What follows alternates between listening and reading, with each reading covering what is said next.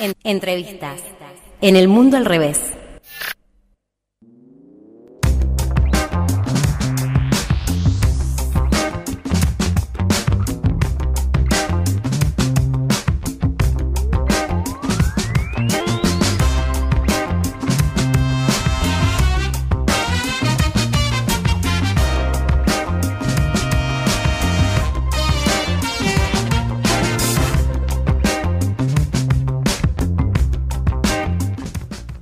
Bien, como lo anunciaba la copetería, hora de la entrevista aquí en El Mundo al Revés. Este, vamos a hablar acerca de la situación de Andalgalá, donde hace eh, ya un tiempo viven eh, viviendo allanamientos irregulares y detenciones arbitrarias, incluso la presencia del ejército para intimidar a las organizaciones de allí, de, la comunidad. Y bueno, estas organizaciones, asambleas, los vecinos que, eh, que se vienen manifestando a raíz de que el 7 de abril se conoció que la empresa minera canadiense Yamana Gold ascendió a 3.000 metros de altura para iniciar el proyecto extractivista perdón, Agua Rica, eh, se está viendo una situación bastante tensa allí y para eso eh, estamos en contacto con Ana Raduski, que ella es integrante de la Asamblea del Valle en Movimiento. ¿Cómo estás? ¿Me escuchás, Ana? Hola, sí, escucho, escucho. Estoy reparándome. Justo estaba al aire libre y acá, como es como buen valle, es ventoso, así que acá estoy reparándome, pero sí escucho. Entendemos, entendemos la situación. Cualquier cosa, si no se escucha bien, repetimos. Eh, contanos inicialmente cuál es la... ¿Escuchan bien ustedes? Sí, sí, te escuchamos bárbaro. Te Ah, bueno, bueno. te- Bueno. Te escuchamos y estamos a disposición. Contanos cómo es eh, la situación hoy Bueno. en Andalgalá. Eh, bueno, yo les voy a contar lo que viene informando los compañeros, porque los compañeros, porque nosotros estamos en la ciudad de Catamarca, ¿sí? Yo estoy en la ciudad en este momento, si bien estuve durante la semana en Andalgalá, eh, este, ah, el domingo volví y este, eh, bueno, estamos estamos en contacto y también estamos haciendo acciones acá eh, en la Asamblea del Valle de Movimiento integra un espacio que se llama Pucará, que es pueblos en- eh, pueblos en resistencia y autodeterminación, eh, que es un espacio de todas las asambleas de distintos territorios de Catamarca, porque bueno, Catamarca tiene distintos este, proyectos extractivos, ¿verdad? Ahí está el litio en, en, en- en la zona de la Puna, entonces hay varias asambleas y todas compartimos ese espacio, junto con la Asamblea del Algarrobo y eh, Aguas Claras, que son las asambleas que están en Andalgalá, ¿sí? Eh, bueno, en este momento nosotros acá estamos haciendo actividades todos los días, acá hay un grupo que está haciendo una campe Eh, la Campe, en la plaza, eh, este, hasta la libertad de los compañeros. En este momento, en la puerta de la universidad, hay algunos profesores que están dando una clase abierta. eh, de- hay todo un sector dentro de la UNCA que también este, está en contra de, de los proyectos de mega minería. eh, bueno, pidiendo que no, no, no se acepten la ayuda económica que va a las universidades. O sea, hay movimientos que vienen desde hace años. El, el, el- esas son cosas que estamos haciendo acá. Allá, en Andalgalá, la situación es eh, todavía eh, 12 compañeros este, detenidos, eh, cuatro en prisión o en detención, digamos, domiciliaria, no en prisión, en detención domiciliaria, el resto está en la comisaría. Eh, y estamos dentro del plazo de los 10 días que corren a partir de que eh, se, le empieza a tomar la declaratoria, las primeras declaraciones y eh, se, le, se le ponen las imputaciones. Todo, ese, todo eso se ha hecho muy tarde, como creo, no sé si ya han tenido información, o sea, vencido todos los plazos legales, o sea, este, eso se tendría que hacer dentro de las 24 horas de la detención. No se realizó. No se hizo, no, no, no, estaban en calidad de arrestados más de 48 horas, ¿sí? Eh, casi tres días, eh, hasta que se presentó un escrito de que, de, de, bueno, que esto era privación ilegítima de la libertad, etcétera, etcétera, y empezaron las, las, las declara- empezaron a, a llamarlos a hacer las declaratorias y las imputaciones. Eh, en ese, a partir de, eso, eh, la justicia en esta provincia, ¿no? el Código Penal, este, permite o, o pone un plazo de 10 días para que la fiscal eh, pase todo al juez eh, y el juez empiece a, a, bueno, a ratificar o rectificar eh, las imputaciones y se conviertan en carátulas y determine si hay o no preventiva, etcétera, etcétera. Así que todavía estamos en, en el plazo de esos 10 días y pensamos que, bueno, se los van a tomar porque están haciendo eh, de esa forma las cosas. Eh. Eso es... Eh, eh, eso es este más que ritmo lento eh, las causas todo el todo el tema de las detenciones se empezó eh, ilegalmente digamos eh, o sea o sea en, de forma que viola los plazos y todo porque, porque pasó mucho más de 24 horas eh, la gente no podía ver a los familiares, nadie los podía ver, salvo la gente de, de, de derechos humanos, de los organismos de derechos humanos.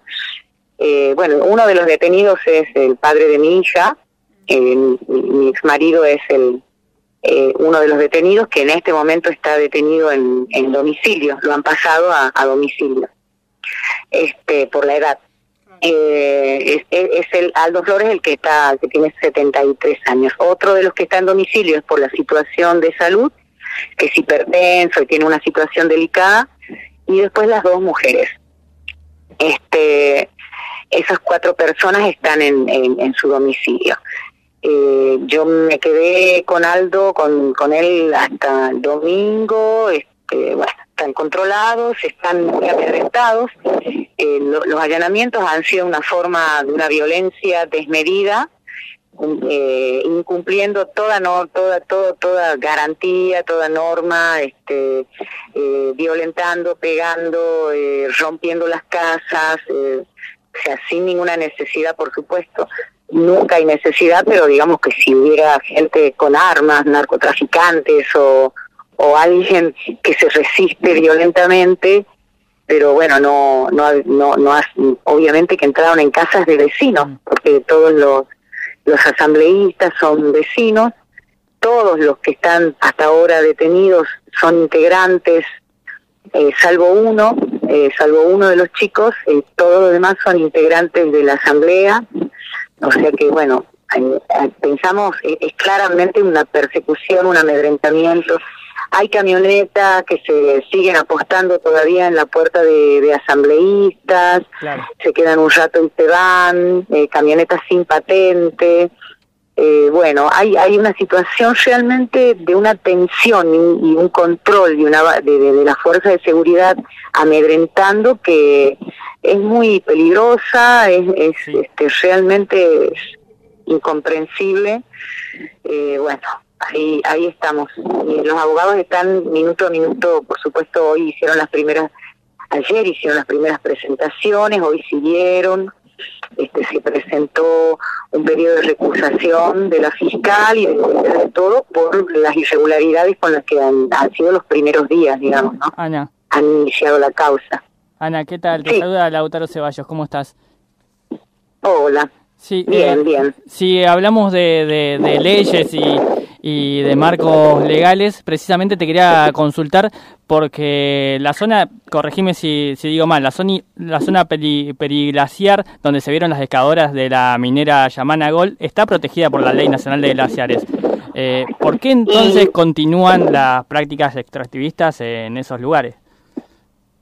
Y porque eh, hay hay hay zonas este de, de, disputa en cuanto a que si son o, o no son periglaciares uh -huh. no terminan de hacer este los, los, los relevamientos.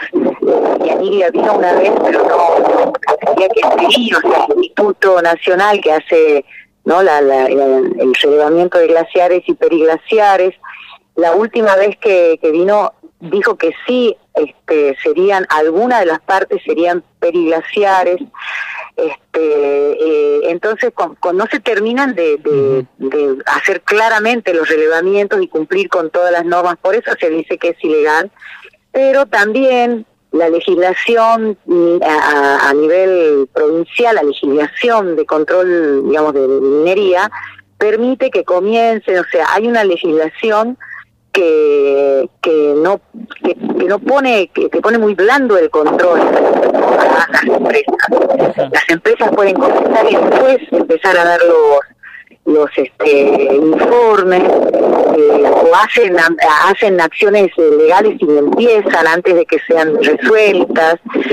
Bueno evidentemente hay hay obviamente que lo hacen eh, habiendo legislaciones que aunque sean este que no no sean incompletas o, no alcance para para proteger todo porque sabemos que la ley de glaciares la primera fue vetada y después presentada otra ley que ablandaba mucho más los territorios donde se podía extraer, aún así eh, no están cumpliendo claramente, por lo menos, con con todo lo que la ley les dice.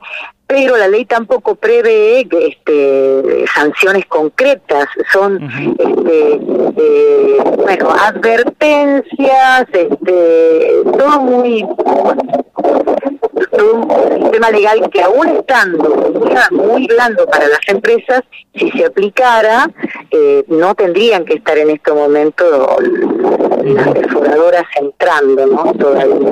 En las redes, en las redes se pudieron en las redes se pudieron ver Ana imágenes y videos de, de la calidad del agua que consumen los pobladores de, de Andangalá. Eh, contanos qué repercusión tiene en la salud, la calidad y en la calidad de vida de la población el avance sobre un recurso tan importante como el agua. Bueno, yo no tengo no tengo datos que puedan ser muy concretos científicos, digamos. Es solamente lo que nosotros, la gente que vive en Andalgalá va va diciendo y va expresando, pero bueno, han, han subido muchísimo los casos de, temas, bueno, con todo lo que es aparato digestivo, la gente compra agua, sí, la mayoría, la gente que puede compra para el agua de este para consumir, no es la de la canilla. El agua, el agua, no, no, no, sí, ellos ponen que la calidad es potable. Yo no voy a decir que no es potable porque estarían mintiendo científicamente. Y no queremos eso. No queremos que nos acusen de, de eso, pero, pero la realidad es que sí subieron muchísimo los casos de cáncer, sí, sí, han, subido han subido eh, el índice de, casos de cáncer, han subido el índice de enfermedades estomacales. Hace un, año, hace un tiempo, bueno, no sé, anduvo por todo por todas las redes también, se, se tomaron muestras y se mandaron a hacer, yo no sé si ustedes saben lo que cuesta hacer en laboratorios internacionales que estén calificados para esto, los análisis son costosísimos. Entonces tampoco es que los vecinos pueden juntar, hacer una vaquita y juntar este miles de dólares para eso, pero sí se pide ayuda a organismos internacionales, se mandan las muestras, hay que tomarlas de una forma muy muy específica para que para que sirva la muestra y no sea diversificada. Este, se ha tomado muestra cuando venía el agua de color naranja claramente, de pronto empezó a venir, hubo varias, hubo tres en hasta ahora en estos años que minería, hubo tres roturas y pérdidas del mineraloducto.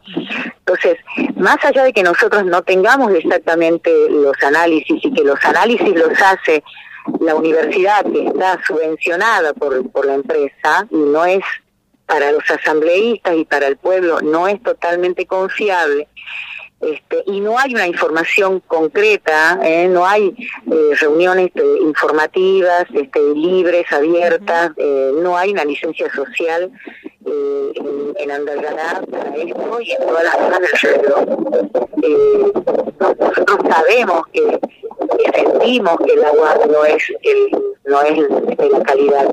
Y cuando hubo una, un derrame en Hachal también se dijo que estaba todo bien, hasta que después el gobernador tuvo que sacar un decreto diciendo que no se beba el agua. O sea, eh, sabemos que, que, que, las complicidades, que, que la, que, bueno, que que no es claro y que no se puede confiar totalmente. Eh, eh, entonces, si fuera todo tan así, ¿por qué el avance violento sobre la población que se opone? ¿no?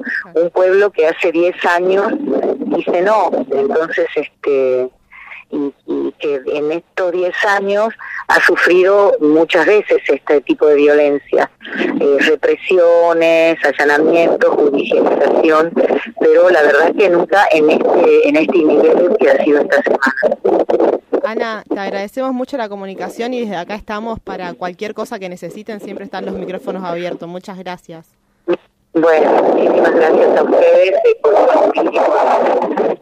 Un abrazo grande. Por lo menos la información Chao, gracias. por favor, hasta luego, gracias. Ahí hablábamos con Ana Raduski, integrante de, la Asamblea El Algarroba, acerca de toda esta situación tremenda que nos estaba contando que están viviendo ahí en Andalgalá, en Catamarca.